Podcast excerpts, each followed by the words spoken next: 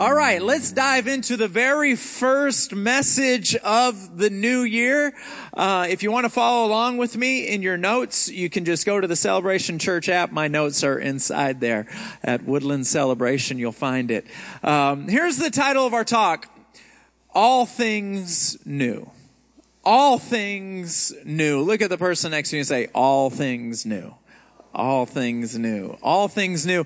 We like new things. You know, I know you ladies, you love new shoes. You buy shoes even when you don't need them. Ladies, raise your hand if you have over 10 pairs of shoes. Go ahead, raise your hand. That's ridiculous. That's ridiculous. Men, I would ask you if you have more than 10 pairs of shoes, but if you did, would have to ask you to leave.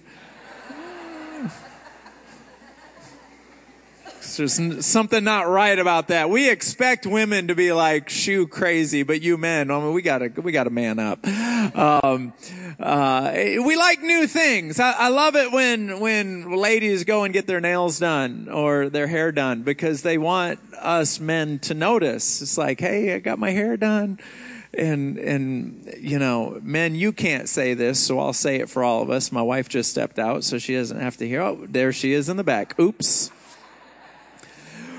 Uh, you know, I can't lie on the platform, so I might as well just say it. Uh, ladies, we can't tell the difference when you got your hair done versus when you didn't get it done. It looks exactly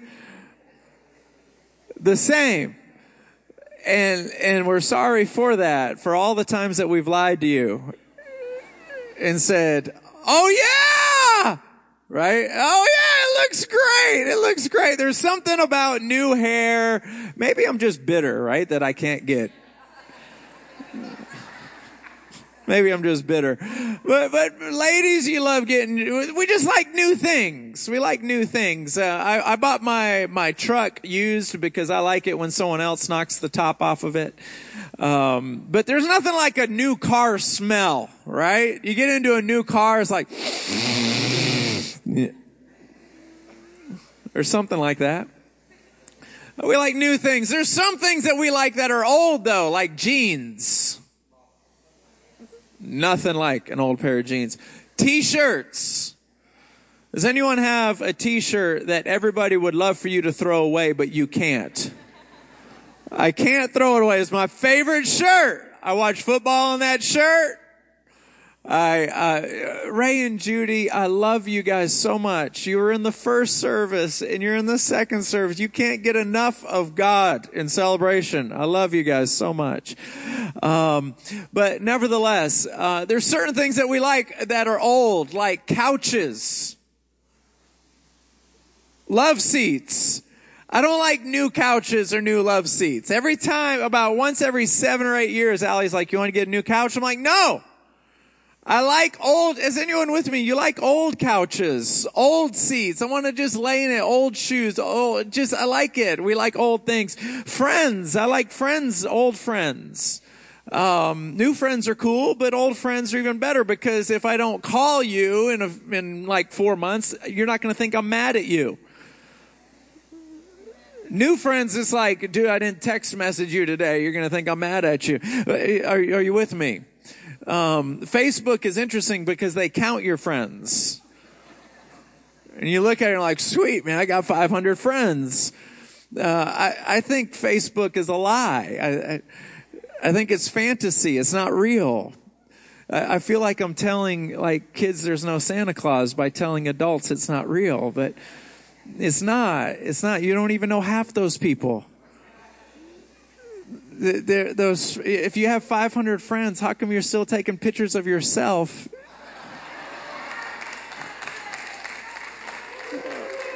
I mean, like, none of them were available. They're all busy. Not just like a real quick picture, real quick. They're all busy. I don't, I don't like Facebook because it's emotional. It's like, you know, you guys are my friends. I'm liking your posts. You're not liking my posts. I looked at 80 pictures of a barbecue. You didn't invite me to, and I clicked like. But you don't like my pictures of my kids or anything like that. And I know you're, you're looking at it.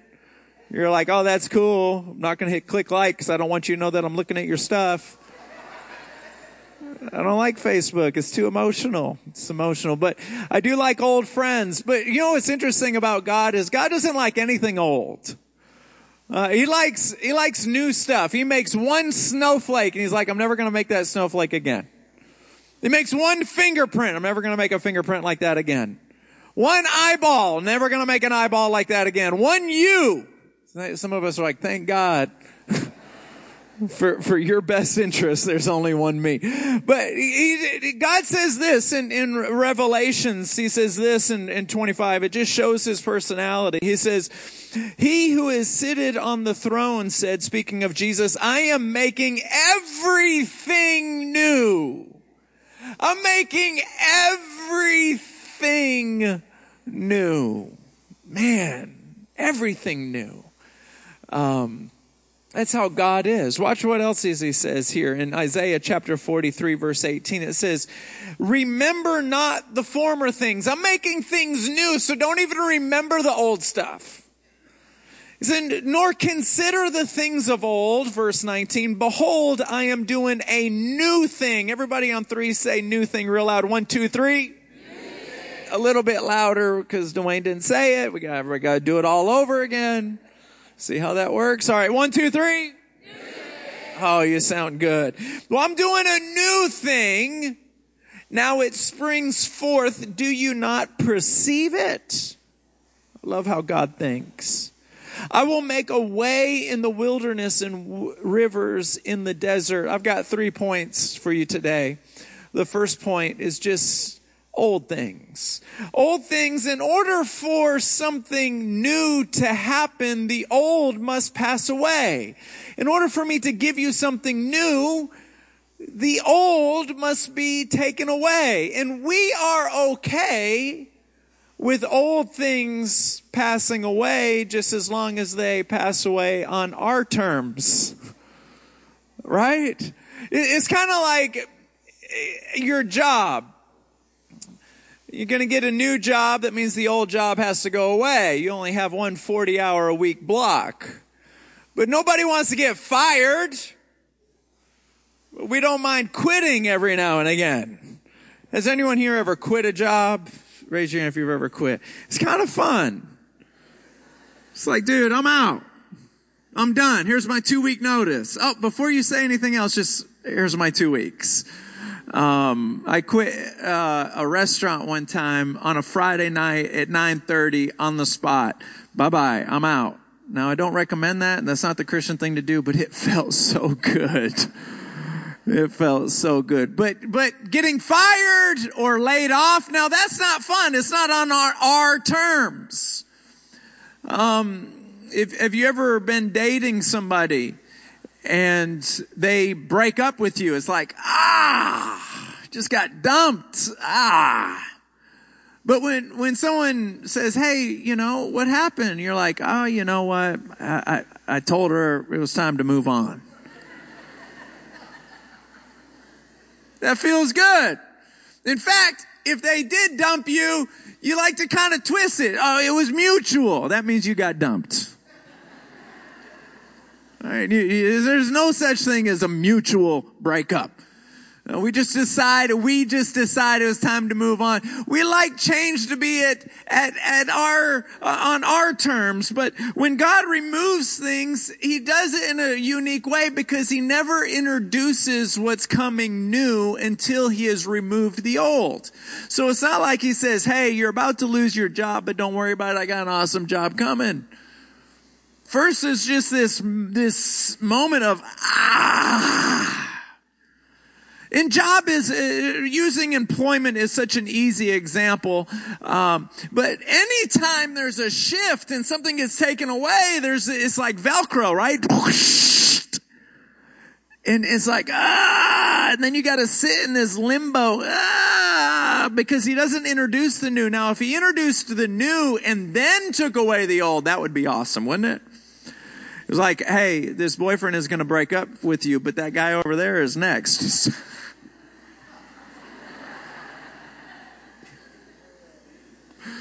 that one has hair. Yes.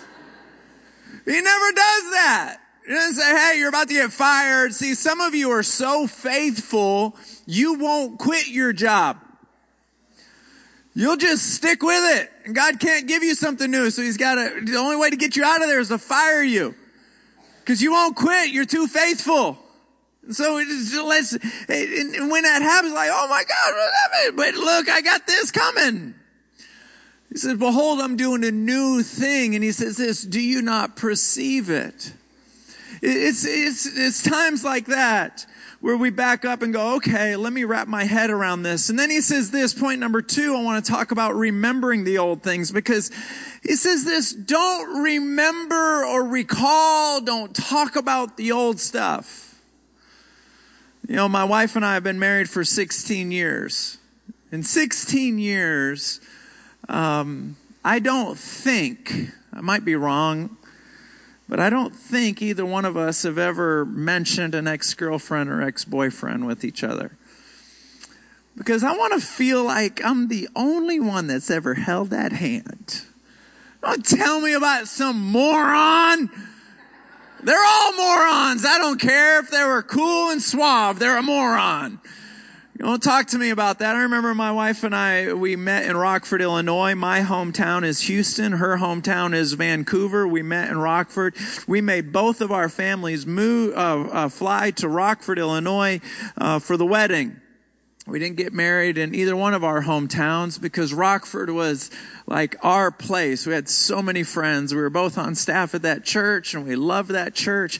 And then we took another job, a much to a much, much bigger church with a much, much bigger salary and everything was bigger and better. And all we did for a year was talk about Rockford. Oh, I miss Rockford. I miss Rockford. I miss Rockford. I miss my friends in Rockford. I miss Rockford, Rockford, Rockford. I miss Rockford. If you've never heard of Rockford, it's just outside of Chicago. We just, we miss Rockford. That's all we did for a year is talk about Rockford. And God's saying, can't you see I'm doing a new thing? And I just want you to know there's certain invisible lines that when you cross cross them, everything changes. You can't see it. It's like the international date line. When you cross over that, you can't see that line. It's like, oh, there goes the date line right there. You, when you go over the equator, you're like, there goes the equator. You, you don't see these lines. If you fly from Miami to California, time changes. And when you're going over, it's like, oh, there's the line. You don't see the line, but everything changes. And January 1st is one of those lines.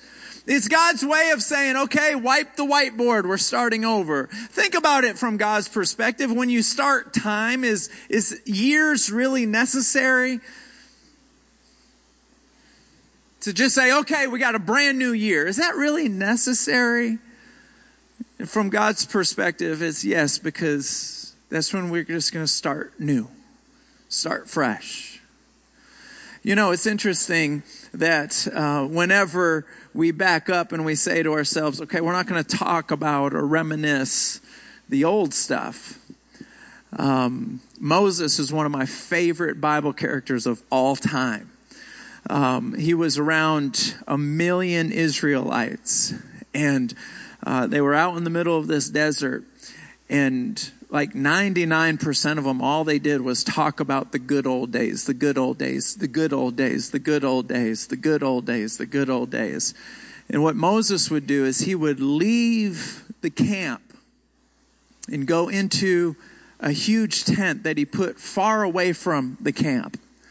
He called it the tent of tabernacle, and he would walk in there and he would spend time with God. I find it so interesting because our churches are right in the middle of a neighborhood. But in those days, his church pushed it way out away from everyone. Sometimes that wasn't even far enough. Sometimes he would go up on a mountain all by himself. See, when, when something new is taking place, we have to disconnect from every single thing, from all the grumblers, from all the good old daysers, from all last year's, from talk about our old job, old this, old that, old this, old that. You're in a new year. A new year where God is doing something new in you. Now, some of you are like, I don't want God to do something new in me. I liked what, what he was doing before. Like it or not, new is coming. New is here. Like it or not, learn how to write it on your checks. Get used to it. 2018, new is coming. New is here. And he would distance himself and he would talk with the Lord because when new comes, you have to get a heavenly perspective. And I'm going to transition into point number three of ushering in the new, pursuing the new. Um, you know, whenever new comes, it's important to say, okay, God, what, what do you got going on? 2017, I talked about this last week. I don't feel like I need to go over it again. 2017 for Frankie and Allie was fantastic. But for my dad and my sisters, and my brothers, uh, they, they all lost everything in Harvey.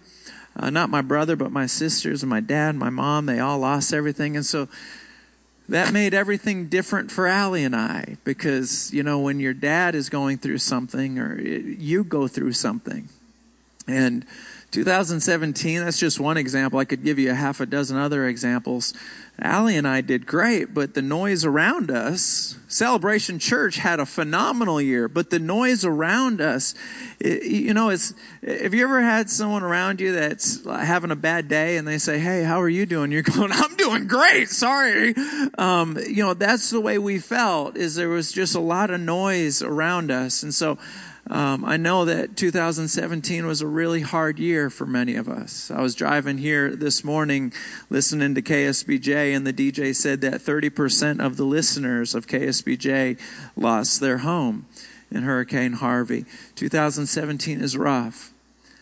And anytime God is doing something new, we have to back up and say, okay, how are we going to handle this new season?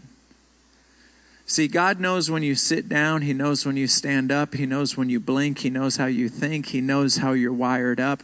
And there's this scripture in Philippians chapter 3, verse 15, where it says this Oh, that I may apprehend that which has apprehended me. It's actually 3, verse 12. Oh, that I may apprehend. The word apprehend means to take hold of.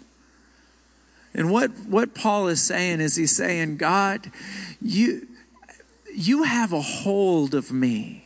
I've gone through seasons that are good. I've gone through seasons that are bad. But some way, somehow, you have always made yourself come to my mind. You've always made yourself come to my mind. Have you ever said, I'm not going to church. I don't, I'm sick of church. I'm not going to go to church. I'm done with church. But God keeps coming back to your mind. Have you ever gone several days or several weeks without praying? But he keeps coming back to your mind. He keeps coming back to your mind. It, it's almost like you go through these several weeks, several months without praying or pursuing God, but there's still something on the inside of you that draws you to good and draws you to church. And you just can't ignore it. And the reason why is because he has apprehended you. He has taken a hold of you. He has a hold of your heart. He has a hold of you. It doesn't matter where you go. Doesn't matter what you do. He has a hold of your heart. He has you. And, and Paul says this, you got, you got a hold of my heart. You got a hold of me. I, I, I, can't even ignore you for very long. You have a hold of me. You have a grip on me. You have apprehended me. Well, guess what? If you are going to apprehend me, then I want to apprehend you. You know how I think. I want to know how you think. You can hear me talk. I want to, I want to recognize your voice. Oh, that I may apprehend that which is apprehended me. Let me tie this all together. There's good things that are happening. Um, and then there's, there's things that are old that are being pulled out of our life. There's new things that are getting pushed into our life. We got this new year coming. And, and with all this new and with all this change and with all this transition, at the top of the list, we have to back up and go, I don't know how the chips are going to fall. But oh, that I may apprehend that which has apprehended me. I don't know what you're doing quite yet, God. I, I there's a, a, an old saying that says that that the devil's in the details. Have you ever heard that? The devil's in the details. For me, I can get excited about what I feel God doing until I start looking at the details. Are you with me? I can get excited about what God's doing until I start asking, how is this going to happen? And how is that going to happen? How's this going to happen? And how is that going to happen? I got a new one for us. God is in the details. He's got the details figured out. The details seem to smother vision.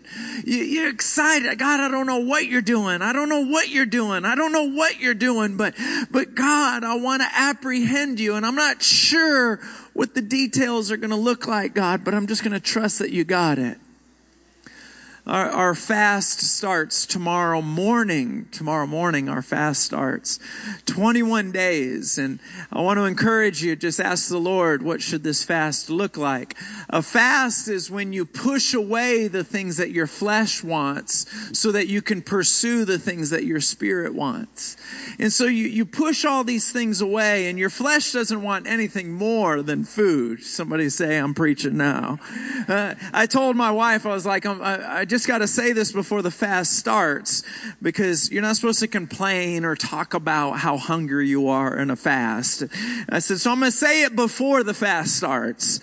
I, I'm not looking forward to the fast because I don't like being hungry. I hate being hungry. I get, how do you say it? Hangry. Oh, whoa.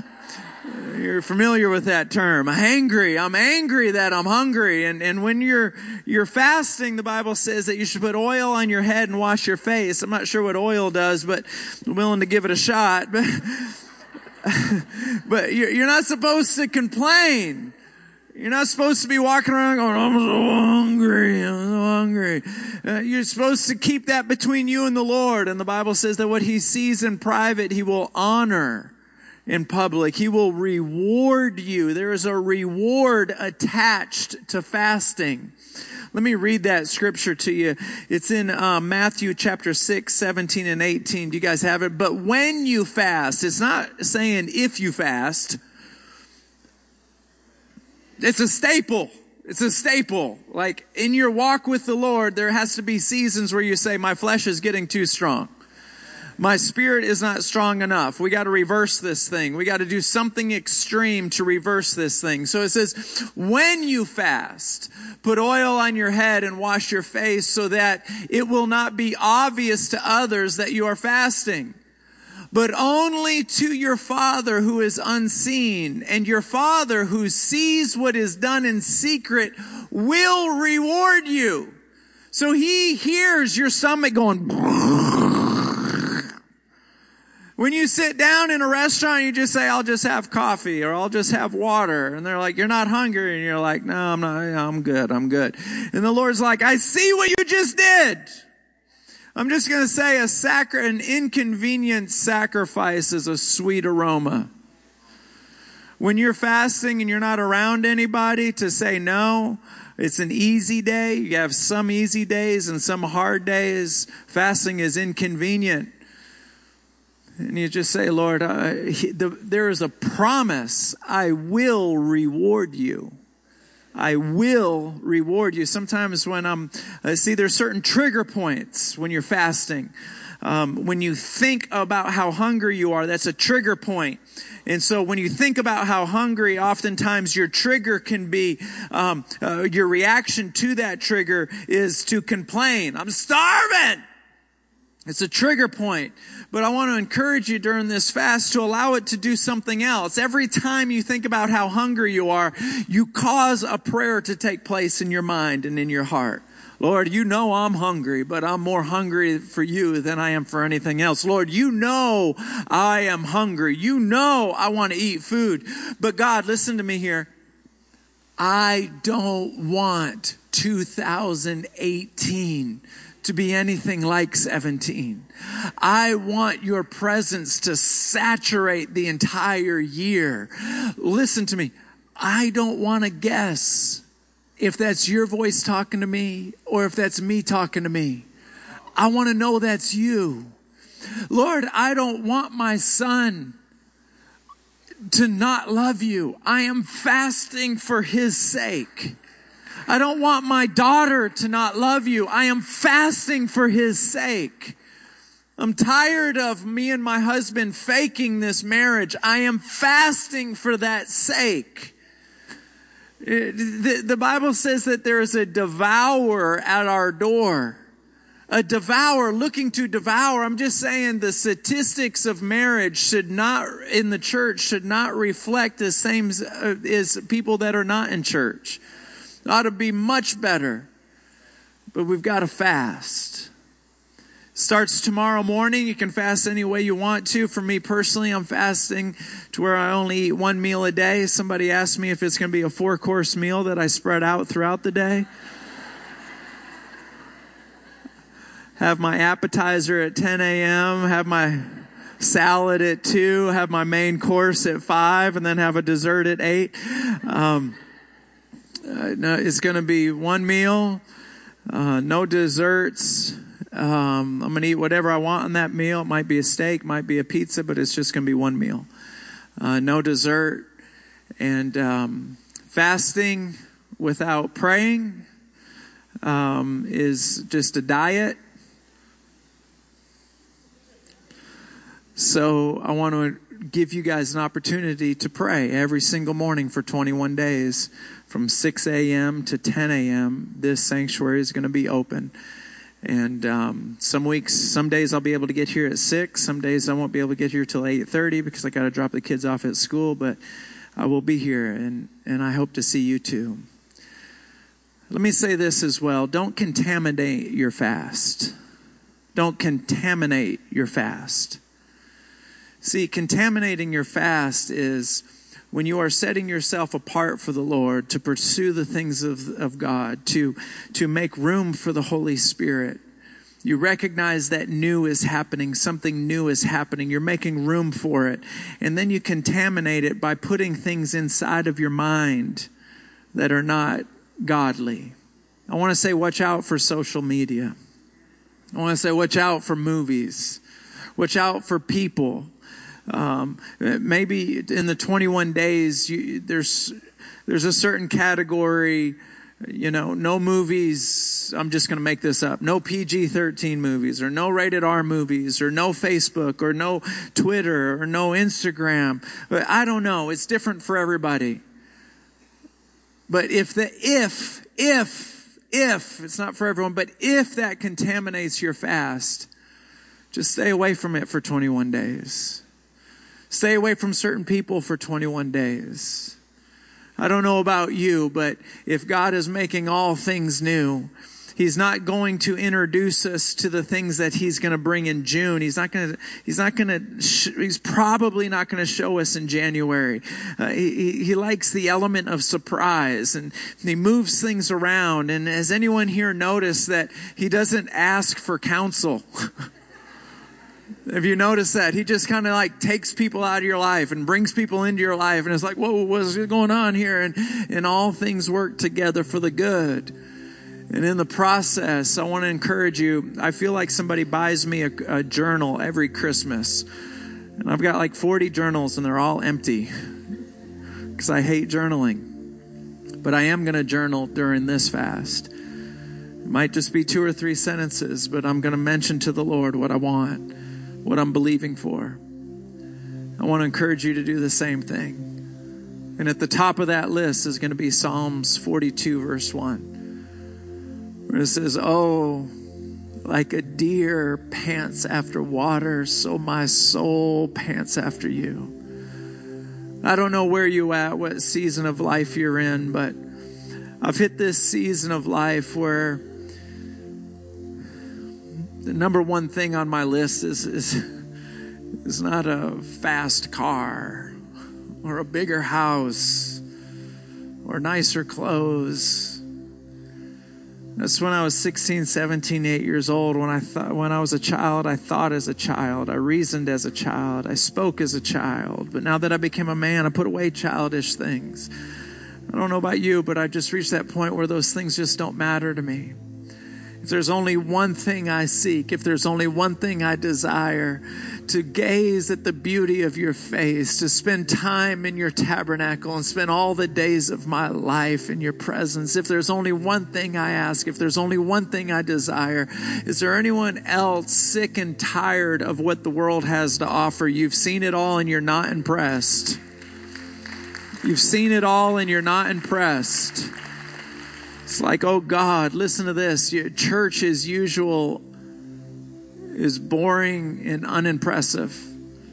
If we're going to come together, let's come together and experience the presence of God. Would you all stand your feet for me, please? I don't know how the Lord has spoken to you in this message, but I want to give you a minute to just bow your head and close your eyes, everybody in this room, and just ask the Lord. What are you telling me right now? What are you trying to say to me right now? Just whisper it to yourself. Don't think it, just whisper it to yourself. What are you trying to tell me right now? And I want to give you a few moments just to stand in His presence, to stand in His sanctuary, and ask Him that question. Some of you may need to give your life to the Lord because if your heart were to stop beating in the next five minutes, you're not ready to see Him. And all you have to do is say, Jesus, I'm sorry for my sins. If you want to come out of your seat and come stand here at the aisle, you're more than welcome to do that. Nobody will bother you. You can just come down to the altar and raise your hands and worship Him if you'd like. No official dismissal. But I'd like our worship team to just sing a song and you can leave whenever you get ready. But the Lord is doing something new in your life. And He has held this blessing and this season back until 2018. There's blessings that He has held back.